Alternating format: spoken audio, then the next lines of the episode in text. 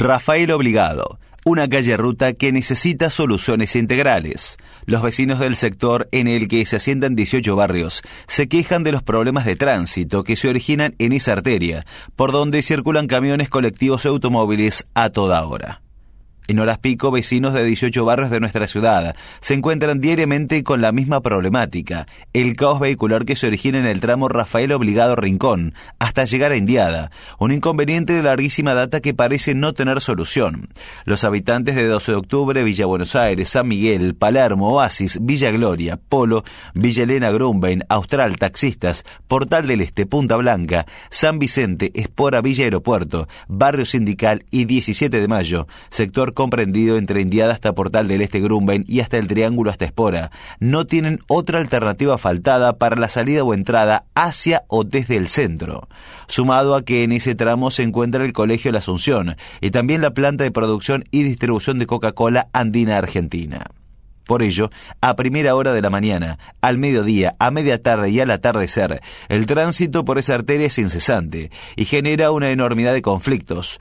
Todos los que vivimos en la franja que va desde Diada hasta Grumbein usamos esa calle para entrar o salir de los barrios. No hay otra vía de comunicación en condiciones de utilizar y eso complica todo, señaló Leonardo Garnica, presidente de la Sociedad Fomento de Villa Gloria, y miembro de la mesa de trabajo del sector, que se conformó hace poco menos de un año, con representantes de los 12 barrios aledaños. Cada vez hay más familias en los muchos barrios que se fueron instalando en la zona. La arteria de Rafael Obligado Rincón, hasta la rotonda Inindiada, no puede sostener el caudal de vehículos, los camiones y los colectivos que circulan por allí. No hubo accidentes de magnitud de pura casualidad. Da la sensación que están esperando que pase una catástrofe para pensar en soluciones, añadió Javier Espeleta, de la Sociedad de Fomento San Miguel. La cantidad de camiones que circulan diariamente hace que sea un peligro cruzar la ruta. Hay un espacio donde no hay dársena del lado izquierdo por un alambrado que pusieron a dos metros de la ruta y no te queda banquina para que pare el colectivo o para el acceso a nuestro barrio. Esto lo manifestó Natalia Valderrama, titular de la Sociedad de Fomento de Grumbein.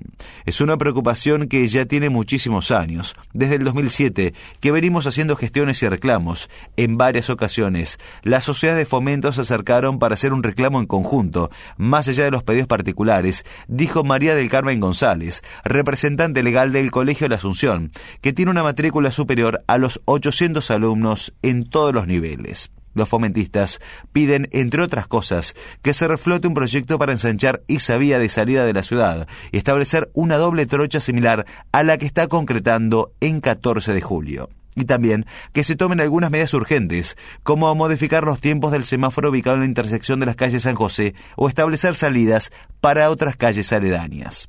Por esa calle circulan tres líneas de colectivos, los camiones de Coca-Cola y el ingreso y egreso del Colegio La Asunción. Y se habla de que en la ex planta de Nutregal está por instalarse otra empresa transportista. Pedimos alguna solución al estilo de 14 de julio, que tiene una problemática similar y se le buscó la vuelta, informó Espeleta. Es un sector de la ciudad que ha crecido muchísimo demográficamente. Yo hace 13 años que vivo en Villa Gloria. Cuando vine había 400 viviendas. Hoy hay más de 1.200, con la llegada de la cooperativa de viviendas del Polo. Y eso pasó en los demás barrios también, porque la gente joven elige terrenos alejados del centro para construir por una cuestión de costos, añadió Garnica. Antes del último censo teníamos 3.000 vecinos, pero hoy son muchísimos más. El jardín y la escuela quedaron chicos, y se solicitó la construcción de una escuela secundaria. Uno se indigna. Escuchamos que hay obras millonarias para otros sectores de la ciudad, manifestó Valderrama. Tenemos problemas serios en la entrada y la salida del colegio, que coincide con la hora en que la gente va o viene de trabajar. Con todos los barrios nuevos que se hicieron en la zona, no se generaron nuevos caminos para descongestionar, reconoció María del Carmen González. Los vecinos plantearon que no se termina de definir si es una calle o una ruta, por lo que no se logra determinar fehacientemente la velocidad máxima o si pueden o no circular camiones. Y se quejan de que tampoco está demarcada en el centro ni en los andariveles y que en días de lluvia hay varios tramos que se inundan. En todo el trayecto hay lomos de burro, serruchos, tachas amarillas, sendas peatonales elevadas. Todo eso hace que se junte muchísimo agua. No hay mantenimiento. Es un sector de la ciudad al que no le pone la misma plata que a la zona norte. Debería ser una calle más ancha para darle más fluidez y dejar de poner obstáculos para entorpecer el tránsito, dijo Carolina Fernández, presidenta de la Sociedad de Fomento del Barrio San Miguel. El estado en general es bastante malo. El agua se acumula desde el cruce hasta San Miguel y todo el mundo lo sabe. Cuando llueve la tierra que baja se acumula y es un desastre. No hay esquina que no tenga agua, añadió Natalia Valderrama de Grunbein. El semáforo. Otra problemática, según los vecinos, se genera en el semáforo que se instaló en la intersección con la calle San José. Los colectivos circulan por la banquina para sortearlo, ya que se hacen colas interminables de autos. Salís una hora antes y llegas tarde igualmente. De San Miguel a la rotonda de Indiada demoro casi 10 minutos. La gente se desvía por alguna calle de los barrios para evitarlo. Los vecinos terminan haciendo sus propios lomos de burro. Es un semáforo que con tantos cortes no agiliza, opinó Espeleta. El principal inconveniente es que detiene a los autos durante un minuto y veinte segundos y da paso a quienes circulan por la calle durante apenas 20 segundos. Ese semáforo solucionó los problemas del barrio 12 de octubre para acceder a Rincón, pero agravó la circulación de la gente que viene de los barrios de arriba, explicó Garnica. Obviamente que no estamos pidiendo que lo saquen, sino que se busque la manera de sincronizarlo mejor, para que no haya tantas demoras, aclaró Espeleta. Los camiones. Otra de las quejas de los fomentistas es la circulación constante de camiones que ingresan y egresan de la planta de Coca-Cola. Camiones hay todos los días, en todo horario. Circulan casi 200 en forma diaria y no tienen otra conexión que no sea Rafael Obligado, señaló Garnica. A la hora que entramos a la escuela es la hora donde la gente se va a trabajar a la ciudad, a lo que se suman los camiones. Hemos tenido presencia de la Guardia Urbana en algún momento como sucede en otras escuelas del centro. Lo que pasa es que para cuando llegan a trabajar ya se descongestionan agregó María del Carmen González, directiva del Colegio La Asunción. Esgrimen que una posible solución es que se abra una calle para comunicarse con la Ruta 3, para que los camiones ingresen por allí, sin tener que usar Rafael obligado.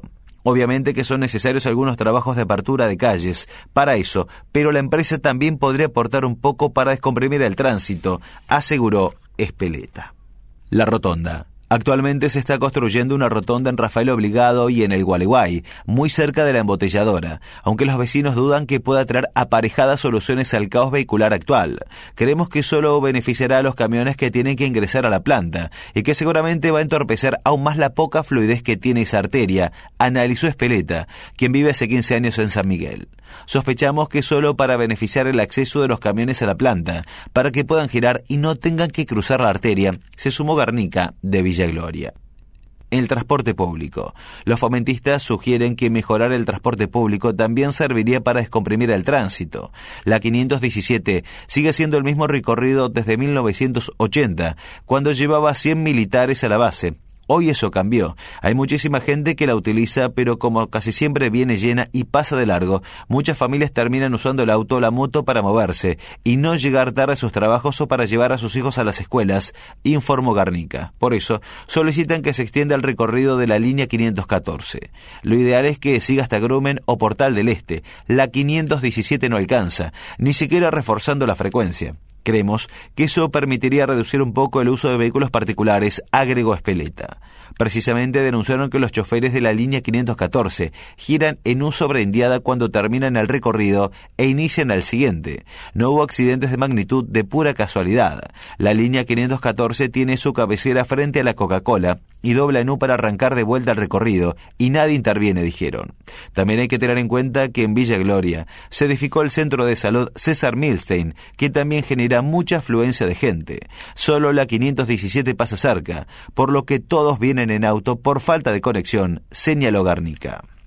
Soluciones. Los vecinos admitieron que el diálogo con el delegado de aquel sector, Pablo Landeiro, es bueno, pero que las soluciones no llegan porque no tiene poder de decisión sobre esas situaciones mencionadas. Tenemos diálogo con Landeiro, pero son temas en los que no puede intervenir. La respuesta debería llegar de la Secretaría de Infraestructura. Alejandro Meneses le pedimos muchísimas reuniones y nunca respondió, puntualizó Espeleta. Landeiro hace lo que puede. Le hemos planteado la problemática, pero no puede hacer demasiado, agregó Carolina Fernández. Siempre que lo citamos viene. La última vez nos dijo que están por llegar las luces LED, que son muy lindas, pero queremos otra cosa. Esto no es un reclamo de ahora, más allá de Rafael Obligado. Si te metes en el barro, hay calles que son intransitables y que no las arreglan porque tienen las máquinas rotas, añadió Valderrama de Grumbein. Entendemos que las obras son costosas, pero al menos que se realice algún proyecto en etapas. Necesitamos que empiecen a proyectar alguna otra salida, como han hecho con Necochea, Cambaceres o Esperimbergo, por ejemplo, Cerro Espeleta. Otra opción es hacer una doble vía en Rafael Obligado, ensanchándola. Hay un proyecto que hizo la UTN al respecto que nunca prosperó. Por más que se hicieron cosas, ese crecimiento poblacional no estuvo acompañado por obras de infraestructura. Y eso es lo que se ve con lo que sucede en Rafael Obligado, que quedó como única vía de entrada y salida para muchísima gente, Sumo Garnica. Las respuestas. Desde el municipio esgrimieron que siguen de cerca los pedidos de los vecinos, pero que hay obras de infraestructura que no pueden afrontar en el corto plazo por razones presupuestarias. Estamos ocupándonos del tema permanentemente. Por ejemplo, se colocó un semáforo con los vecinos que reclamaron por más de 20 años. Se están haciendo todas las dársenas de colectivos sobre Rafael Obligado y se comenzó con los trabajos para construir una rotonda a la altura de la Coca-Cola, señalaron desde la comuna. Y agregaron, los agentes de tránsito yendo casi en forma rutinaria para ordenar la circulación, pero evidentemente no alcanza. Esa calle necesita un tratamiento integral, quizás similar al que se realiza en 14 de julio, aunque hoy por hoy está fuera de posibilidad por razones presupuestarias. Gustavo Trankels, director del Distrito 19 de Vialidad Nacional, también fue consultado por esta situación específica y marcó que la calle Rafael Obligado es una avenida urbana y que por lo tanto no corresponde a la jurisdicción de la institución, sino al municipio. Las problemáticas en esa calle vienen de larga data e incluso en 2011, el entonces secretario de Obras Públicas, Rubén Valerio, presentó un proyecto de doble vía que incluía bicisendas, aunque el paso del tiempo y la falta de recursos dejaron el tema en la nada. El exfuncionario explicó en aquel entonces que las reformas contemplaban la creación de una doble vía con separadores, en la instalación de rotondas en los puntos más conflictivos, para que oficien como reductores de velocidad y permitan el ingreso a los diferentes barrios de manera ordenada. El año pasado, el municipio instaló radares de fotomultas en Rafael obligado al 4400, pero por el momento no se encuentran en funcionamiento.